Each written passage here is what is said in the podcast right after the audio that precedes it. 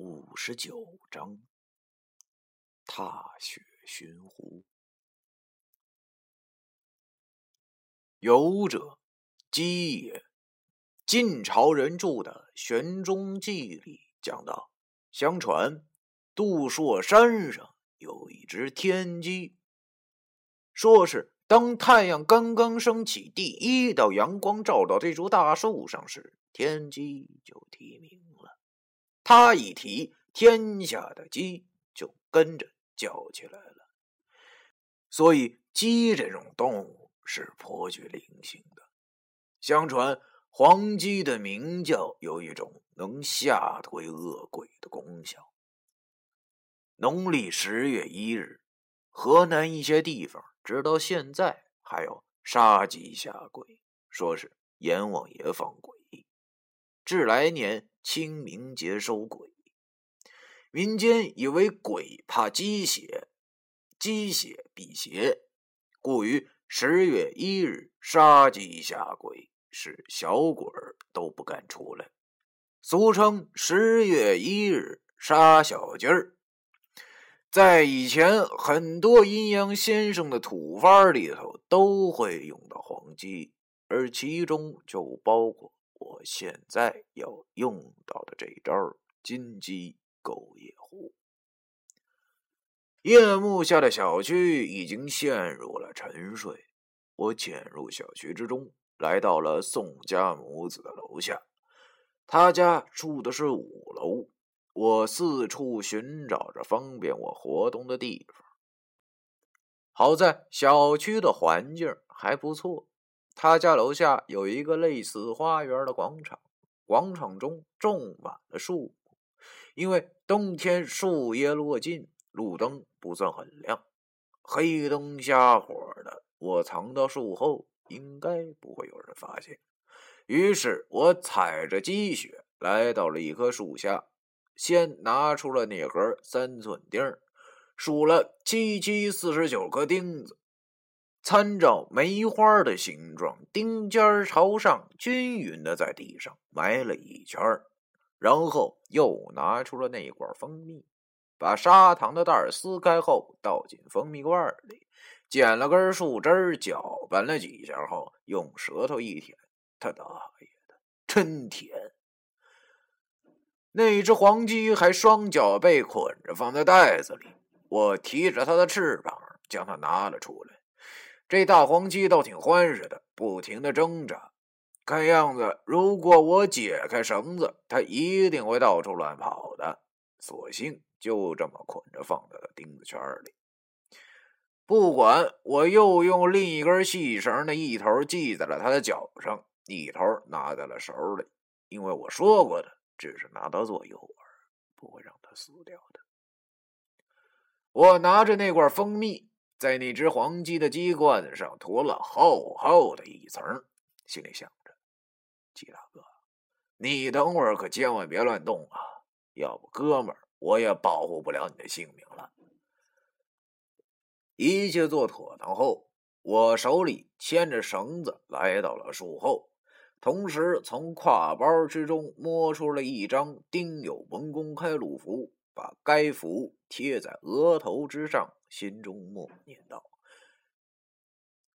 三清在上，今日弟子崔作飞因斩妖乏力，特有请上峰六丁阴神曾文公下界助弟子开启名图。”念叨完毕，我轻喝一声：“急急如律令！”只听“啪”的一声，那张贴在我额头上的丁文公开鲁符的符面已经变得黝黑。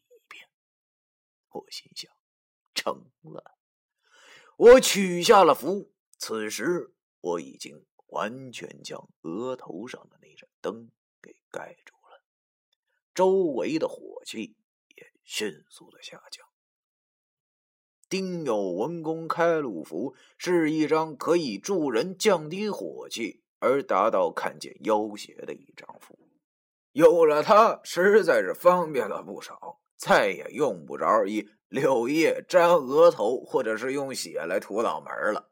而这张符还是十分的方便，即使在漆黑无比的夜晚，也可以帮我模糊的看见周围的事物。一切都做好后，我就在大树后睁大了眼睛，望着五楼宋家屋子的窗户中。老天保佑，千万得是夜壶附体呀，要不然哥们我就白忙活了。可是左等右等，那个漆黑的窗户都没一点动静。已经十分钟过去了。我的内心不禁开始焦躁不安起来。难道哥们我计算失误？那东西根本就不是夜壶吗？或者九叔说的这个民间土招不灵验？已经过了二十分钟了，我丧气的想着：“哎呀，看来今晚没戏了。可能这就是命吧。那对母子。”命中注定当有此劫。夜间的气温十分的低，尽管我已经全副武装，但是我的脚依然被冻麻了。正当我要收拾东西，不想再傻等下去的时候，忽然我好像看见了五楼的窗户里好像闪过了什么东西，我马上警觉了起来。屏住气息，死死的盯住那窗户。果然，没过一会儿的功夫，就有一个小脑袋从窗户右边探出了头。他姥姥的，这是什么玩意儿啊？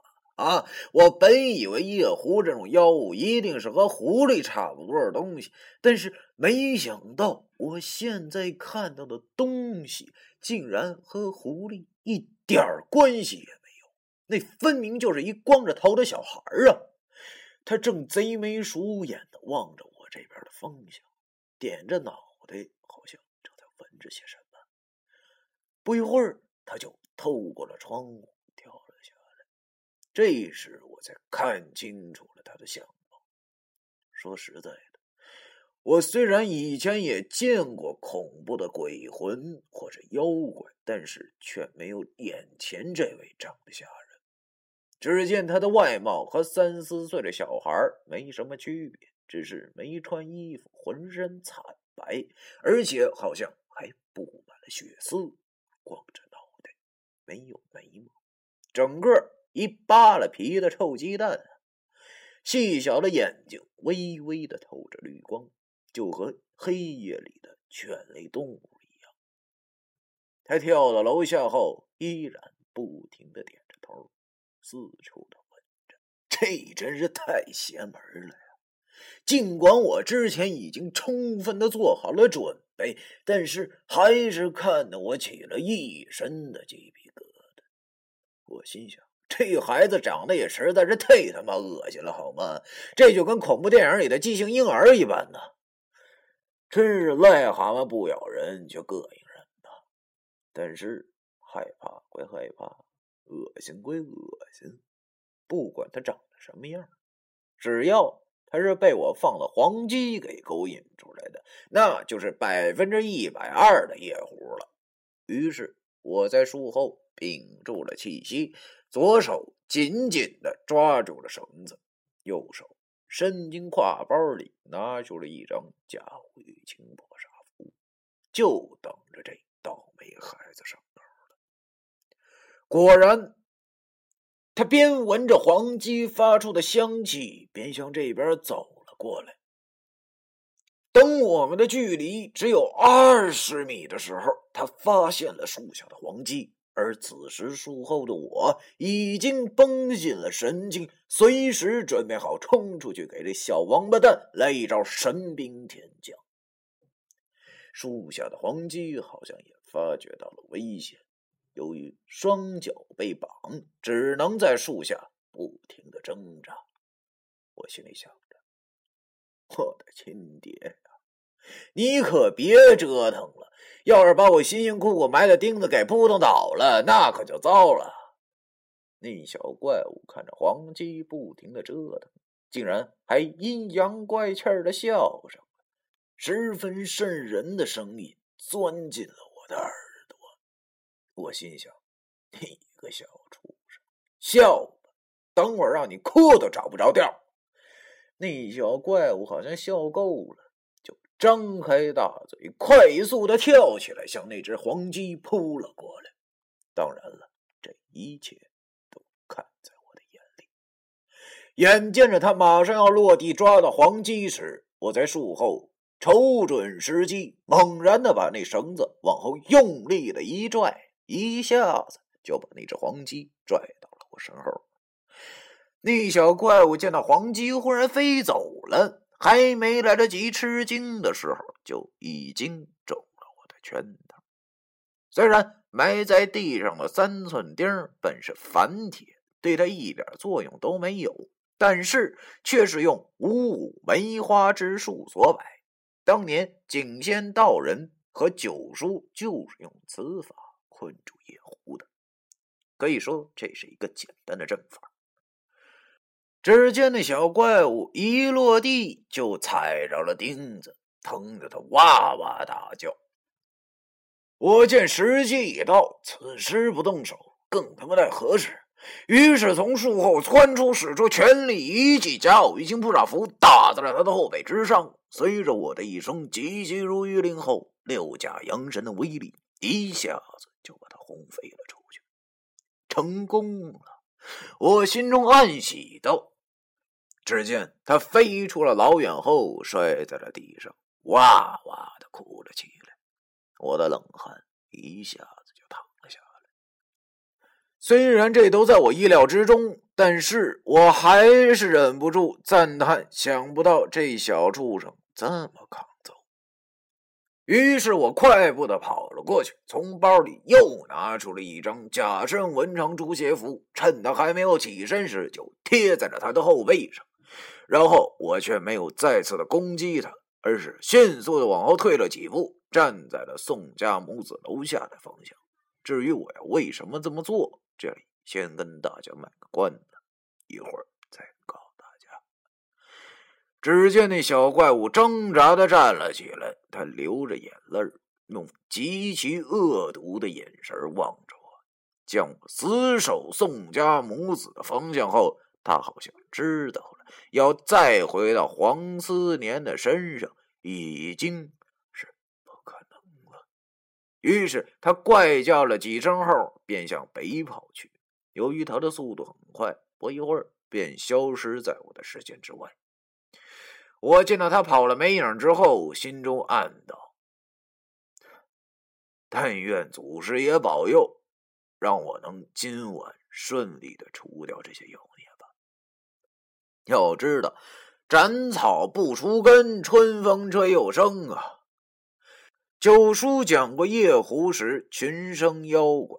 如果刚才我将那小畜生弄死以后，那些残留的妖物必须还将祸害别人。于是我便先生一计，放走那小畜生，来引我找到那些大畜生。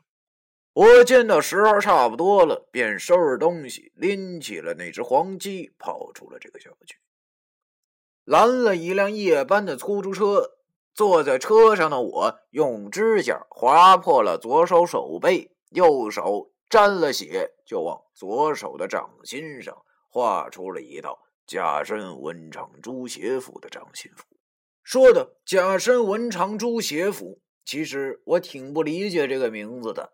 因为它完全就是属于一道追踪用的符，却偏偏起了一个和功效毫不搭界的名字。这道符的道理就和清符之术一样。刚才我在那小怪物的后背贴了一张符，现在我又在自己的手上画好了一道掌心符，两张符分别代表着子符。和母符，我在掌心所画的便是母符。我又从挎包中拿出了一根筷子，经过了静博湖一役后，我充分的领会到了筷子这东西的方便。我将筷子平放在左手画符的掌心之处，只见那筷子颤抖了几下后，夹菜的那头猛然指向了西北方。于是我便叫那出租车司机往西北方向开去。现在已经是午夜将近一点，我坐在车上，车窗外的天空又起了薄薄的雪花，被街道两旁的路灯映照的有些橙黄的颜色。我望着车窗外，想到今晚就让哥们我来上演一出。踏雪寻虎吧，第五十九。